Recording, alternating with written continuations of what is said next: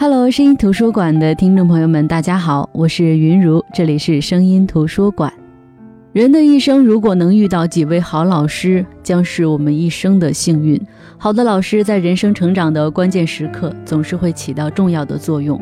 好的老师也不光是教授知识，更是引导着人勇敢、自立、自强，追求梦想。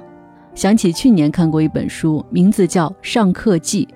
是一位老师在上课的时候记录下来的一些课堂随感集，我觉得还是比较有意思的。今天就想跟大家来分享这本书王小妮的《上课记》，大家可以通过 news 九三八西江之声在线收听声音图书馆，也可以通过蜻蜓 FM 下载回听收藏。《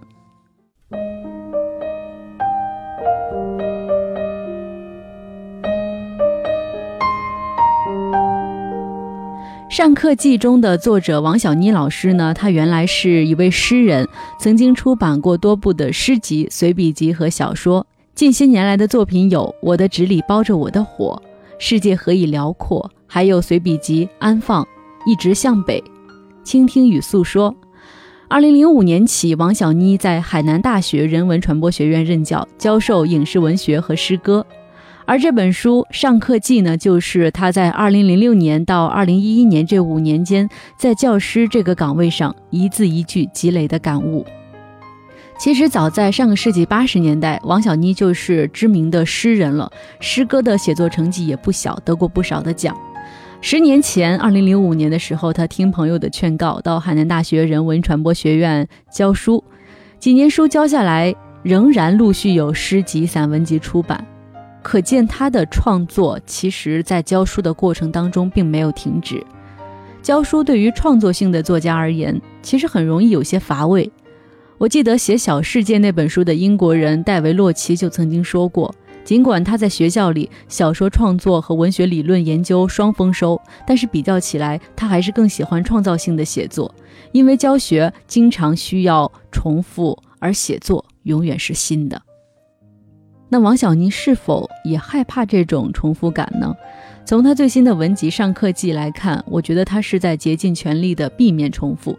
她在课堂上讨论社会新闻，她不编教材，授课内容有点即兴，她想借此调动学生自身的潜能，用自己的脑子去思考。她鼓励学生们的自由精神。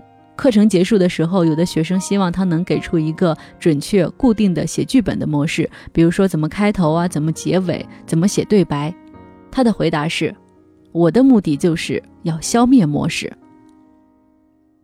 不仅不让课程重复，他还避免把重复推向更深处。他就连自己的创作也不再重复早已驾轻就熟的规范体的诗歌、散文来写作。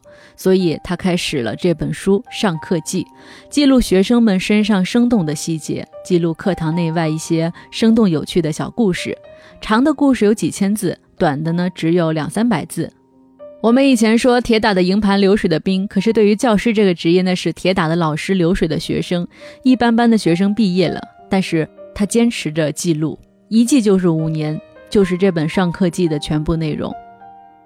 我猜呢，不少喜欢那些华丽辞藻或者说是激烈的情节、喜欢深刻思想的读者瞧不上这本书。就像王小妮的学生曾经问他的说：“赵老师的要求，不要任何的好词好句，一定要亲眼所见，可以琐碎，可以没有一丁点儿思想。那么会不会写成流水账啊？”其实王小妮的上课记正是这样，全是细微末节的一些小事儿。大量细节的呈现，不概括，也不总揽全局，甚至不要任何数字的统计，全是个案，而且这些个案都是及时性的，没有整体统一的预设性的安排。对，就像他说的那句话：“消灭模式，消灭任何模式。”在我看来，如果真的写成流水账，恰恰是值得欣赏的，因为流水意味着流动，它不在任何地方阻碍你；账呢，意味着准确、简洁的记录。真的要做到这两项，我觉得不正是对任何预设、任何模式的一次反抗吗？看似最中规中矩，其实才最激进、最先锋。这样的流水账，其实远比那些绚丽的文字、深刻的思想和激烈的情节要难写，因为要求你真有绵绵不绝的流动的力量。仅有一时的爆发力固然好，但是相对起那些绵绵不绝的力量，要简单的多。更要紧的是，还要你内心准确、简洁、如实，你才有资格记这个流水账。那种一下笔就不由自主的以我为中心，以自己的揣摩为臆测，那么记出来的通常都是一笔花账，一笔烂账。所以说，王小妮的文字在这里显得非常的平实，就像她在文中提倡的“消灭好词好句”。他用冷静清醒的笔墨，淡淡勾勒了零六年到一一年间他和学生互动的点滴小事儿，学生和老师在教室里的那些事儿，他只是记录，平时的记录。只是写下他的观察，他的思考，通过他的学生透视这个社会。他从作业，从短信，从和学生来往的邮件，从课堂上的提问，从讲台的边缘，从路上、街头、小卖店偶遇学生的种种开始写起。他的文字里没有强烈的情绪，也没有像教育先锋一样大呼要教育变革，或者义愤填膺地痛斥社会的不公和学生们的艰难。相反，他只是写我亲眼所见的东西。很干净，也很内敛，很清醒。无论是对教育、对社会、对一年年学生不同的现状，或者说是对每个学生背后的家庭，都是抱着深切的关注的。字里行间，读着读着，你就会被这老师感动。王小妮带领学生们读新闻、关注历史、读诗，让学生们去发现生活中的诗意，用自己的语言去解读生活。从生活中发掘温润、和善、柔软的力量，他把目光投注到每一位学生身上，无论是讲台边转悠、课堂上活跃着，还是在课堂角落沉默的人，他尊重每一位学生，甚至努力在讲台上坐得更低，努力坐到学生中间，倾听、呵护每一位同学的心里话。他总结到说：“生活的角落，每一个孩子都在发光。”但就是这么平实的描述。却让很多人感觉，其实能够教书育人真的很美好。原来在海南岛还有这么一所不知名的海南大学，在这个大学中有一个诗人，在教一些戏剧影视专业的学生学习怎么写作。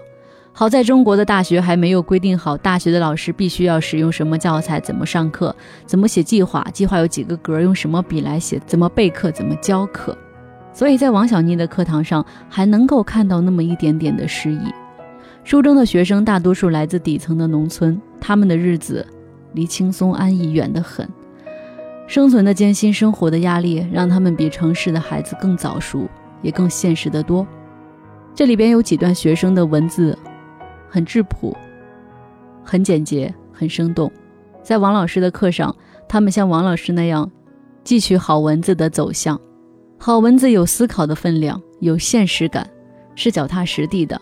王小妮说，她教导他们要重视人和土地的连接，深土不分。好文字带着飞升的想象力，但是要相信生活中会出现那些美好而超越现实的人物和事物，畅想自由，畅想人的飞翔。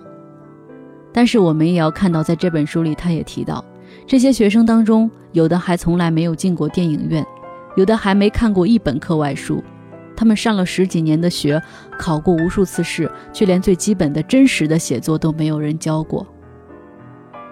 我们也能看到，在这里能展现出来的大一的新生还有强烈的求知欲，可是同样的这样一批学生在大三以后就都沉默了，面临他们的是求职的压力，知识。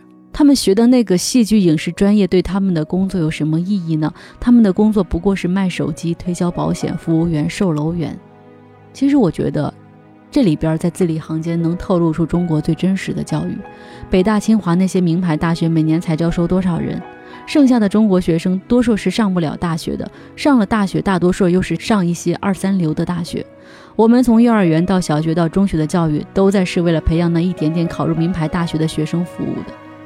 评价和衡量一个学校的标准，也是以考上名牌大学的学生数量来定的。所以，在这儿我读到这儿的时候，我是很窒息的，有一种无法言说的沉重。可是你再继续读下去，你会一转身，就会忘记这种真实，好像这一切都不存在了。我们的生活不也一样吗？有时候我们看到一个新闻或者一个事件的时候，会难受，会反思自己，会反思这个社会。可是，一转身，再次投入到生活的洪流当中，就忘了。于是，我们就都生活在一个忘记真实的世界里，还感觉这个世界其实很美好、很美妙。所以，你能想象得到，看这些平时的文字，看这些流水账式的文字，看它的真实感的时候，你才能真正的看清这个社会。好的，这里是声音图书馆，我是云如。我们现在正在分享的这本书呢是王小妮的《上课记》。接下来一段歌曲过后呢，我们接着回到声音图书馆，继续来分享这本书。在我生命每一个角落，静静为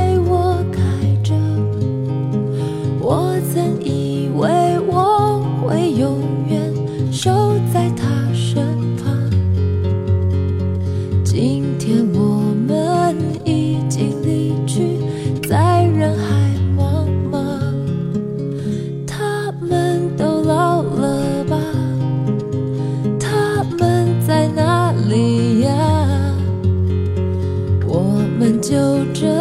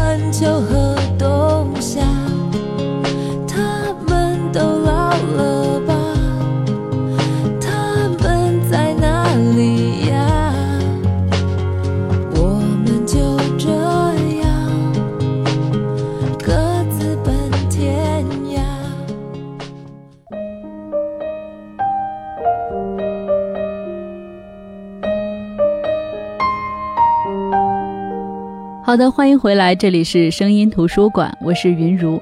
我们今天正在分享的这本书呢，是王小妮的《上课记》。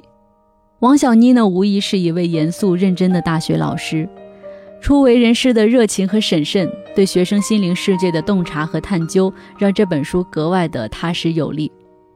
就像他说的，如果这样的记录完全是徒劳，也要让这徒劳发生。这份执着会令人动容，理想主义的气息。触摸起来总是苦涩，但是又迷人的。这本上课记呢，就是王小妮对她课堂的描述，里面没有太多感人的故事，也没有特别的教育案例，只是在描述自己怎么上课的。但是就是这种平时，就是这种真实，能够让我们直面，或者说让很多人有共同的感觉。接下来就跟大家来分享这里面的一段文字。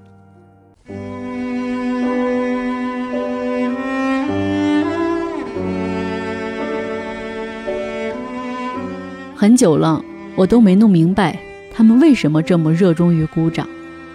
最初的几次课，凡是我的提议，他们的即兴发言，从宣布上课到宣布下课，他们随时都准备鼓掌，好像很盼望被哄堂而起的响声鼓舞一下，有点莫名其妙。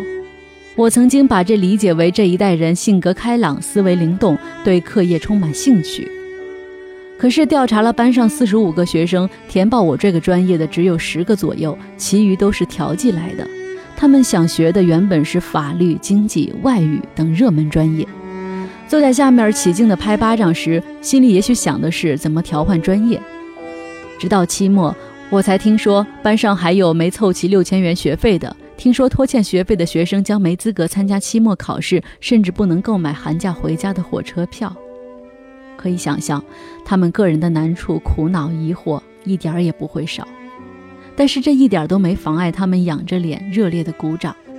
上课时间有教室传出掌声，会显得异常的热烈欢腾，有点一呼百应，甚至还透出某种励志的效果。恐怕做老师的不该反感这效果，但是我总感到可疑。第一个得到持久掌声的是陈小丽。那天，陈小丽起来读了一段新闻，紧接着自我发挥了一大段关于中国要低调、韬光养晦、振兴崛起的即兴演讲，照搬电视上大专辩论会的节奏和声调，激愤的演讲持续了三分钟。这三分钟，他不是面对讲台，而是站在教室第一排，侧转身，始终对着教室后面全体同学。他们也最恰当的配合他的激情表演。随着他越说越快，越说越激昂，下面已经掌声四起，可以用雷鸣般形容。直到陈小丽坐下，掌声还没断。这下他再次起身，向教室后面各方挥手致意，引来更热烈的掌声。另一次是林乐庆在讲新闻的时候，加了他自己的一段评语：“同学们，不要忘了，在我们讨厌的国家里，除了美国和日本，还有印尼。我最近才知道他们有过排华历史，现在证据就在我的手机里，同学们可以拿去传看一下。”说到这儿，他已经把手里的电话递出去。随着林乐庆关于民族自强不屈的一大串结束语，下面又是雷鸣般的掌声。林乐庆坐下，掌声持续。他目光很久都是炯炯有神的。下课后，他从同学那儿要过手机，递给我：“老师，你也了解一下吧。你光看前几张照片就行，不要看太多。后面有些照片很残忍，怕你受不了。”呵。生于二十世纪九十年代的林乐清同学不可能完全了解我这代人，我们什么没见过。从陈小丽和林乐清开始，我开始对这种发自群体的响声格外敏感。在我过往的记忆里，这声音一直专属于收音机和大会场，激昂强势、不可抗拒的绝对声浪。最能引起掌声的话题，多数和民族有关。各种媒体上都报道抵制家乐福的时候，学生们讲新闻一提到抵制，掌声总是最热烈。等安静下来，我问：“有不同意抵制家乐福的吗？”马上有人大声说：“当然没有。”我说：“不同意的可以举手。”当天来上课的四十一人当中有三人举手，其中有赵朝举。下了课，我问他为什么不支持抵制，他说：“家乐福的售货员是中国人，卖的是中国货，买东西的也是中国人。”抵制就是在抵制我们中国自己。正说着话，有两个学生凑过来，我问：“你们都赞成抵制？”他们只顾着笑。我说：“你们是不是都鼓掌了？”仍然只是笑。我问他们为什么鼓掌，一个牙齿很白的女生说：“不知道啊，原原来也是在不知道的情况下跟着鼓掌的呀。”对于林乐庆，我有留心观察。有时候他在座位上听别人讲新闻，涉及民族问题，他在下面自己忽然涨红了脸，直喘粗气。我在前面看得清楚，这个来自黑龙江的大男孩正自己跟自己攒劲儿呢。我忍不住想笑。我一去看林乐庆，同学们也去看他，紧接着常常又是鼓掌，是鼓励他继续攒劲儿。有一次下课，他过来对我说。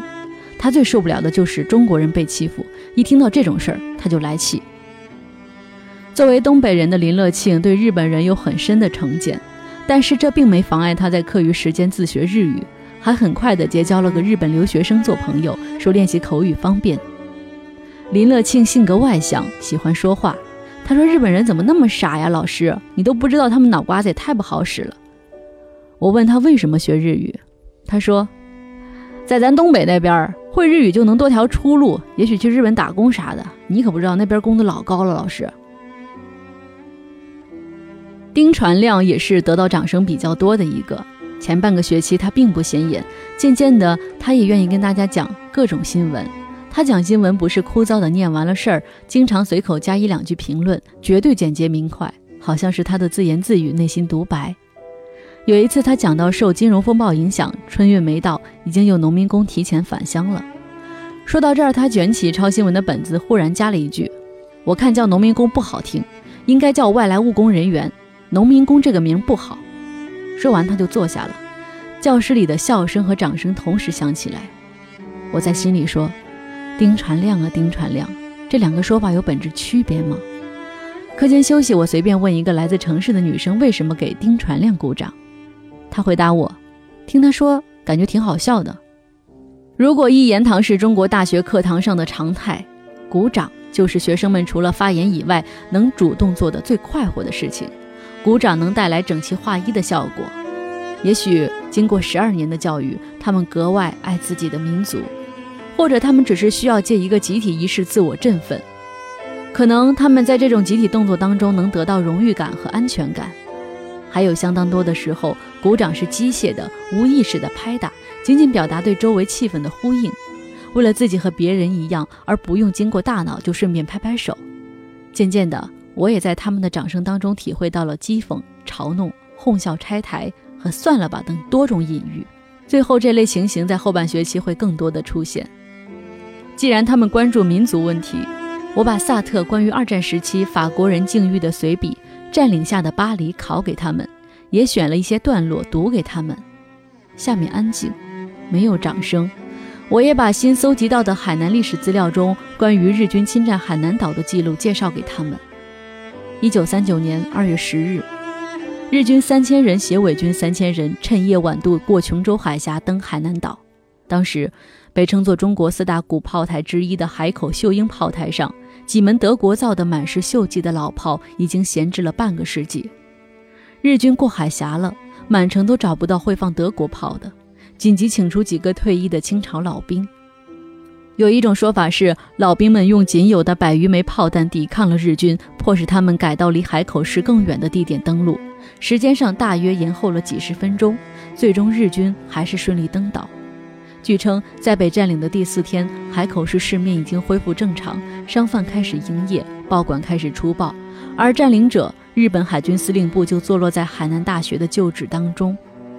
我对他们说：“我查到的历史记录显然太少，很可能细节不准确，希望他们将来能做新的发现和补充，把真相一点点找出来。”这节课同样没有掌声。这学期的最后一课，我说，虽然我们只相处了不到四个月，我还是感觉到你们长大了，有心事儿了，学会用脑子想事情了，不再像我们的第一节课上，我看到下面一片孩子都扬着被军训晒得通红的脸对着我傻笑。我亲眼看着你们正在成为这个国家最年轻的知识分子，我得祝贺你们。下面，没有热烈的掌声了，这是我本学期最大的安慰。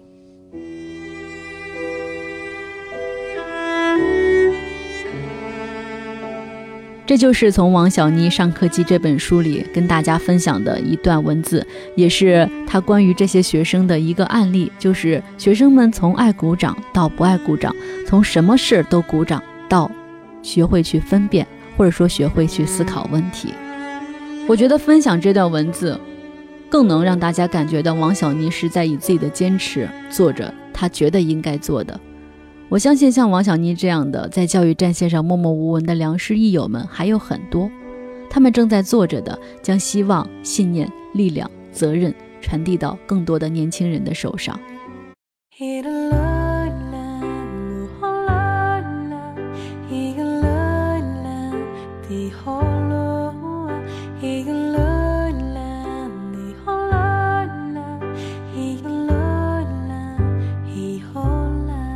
好的，这就是今天声音图书馆的全部内容。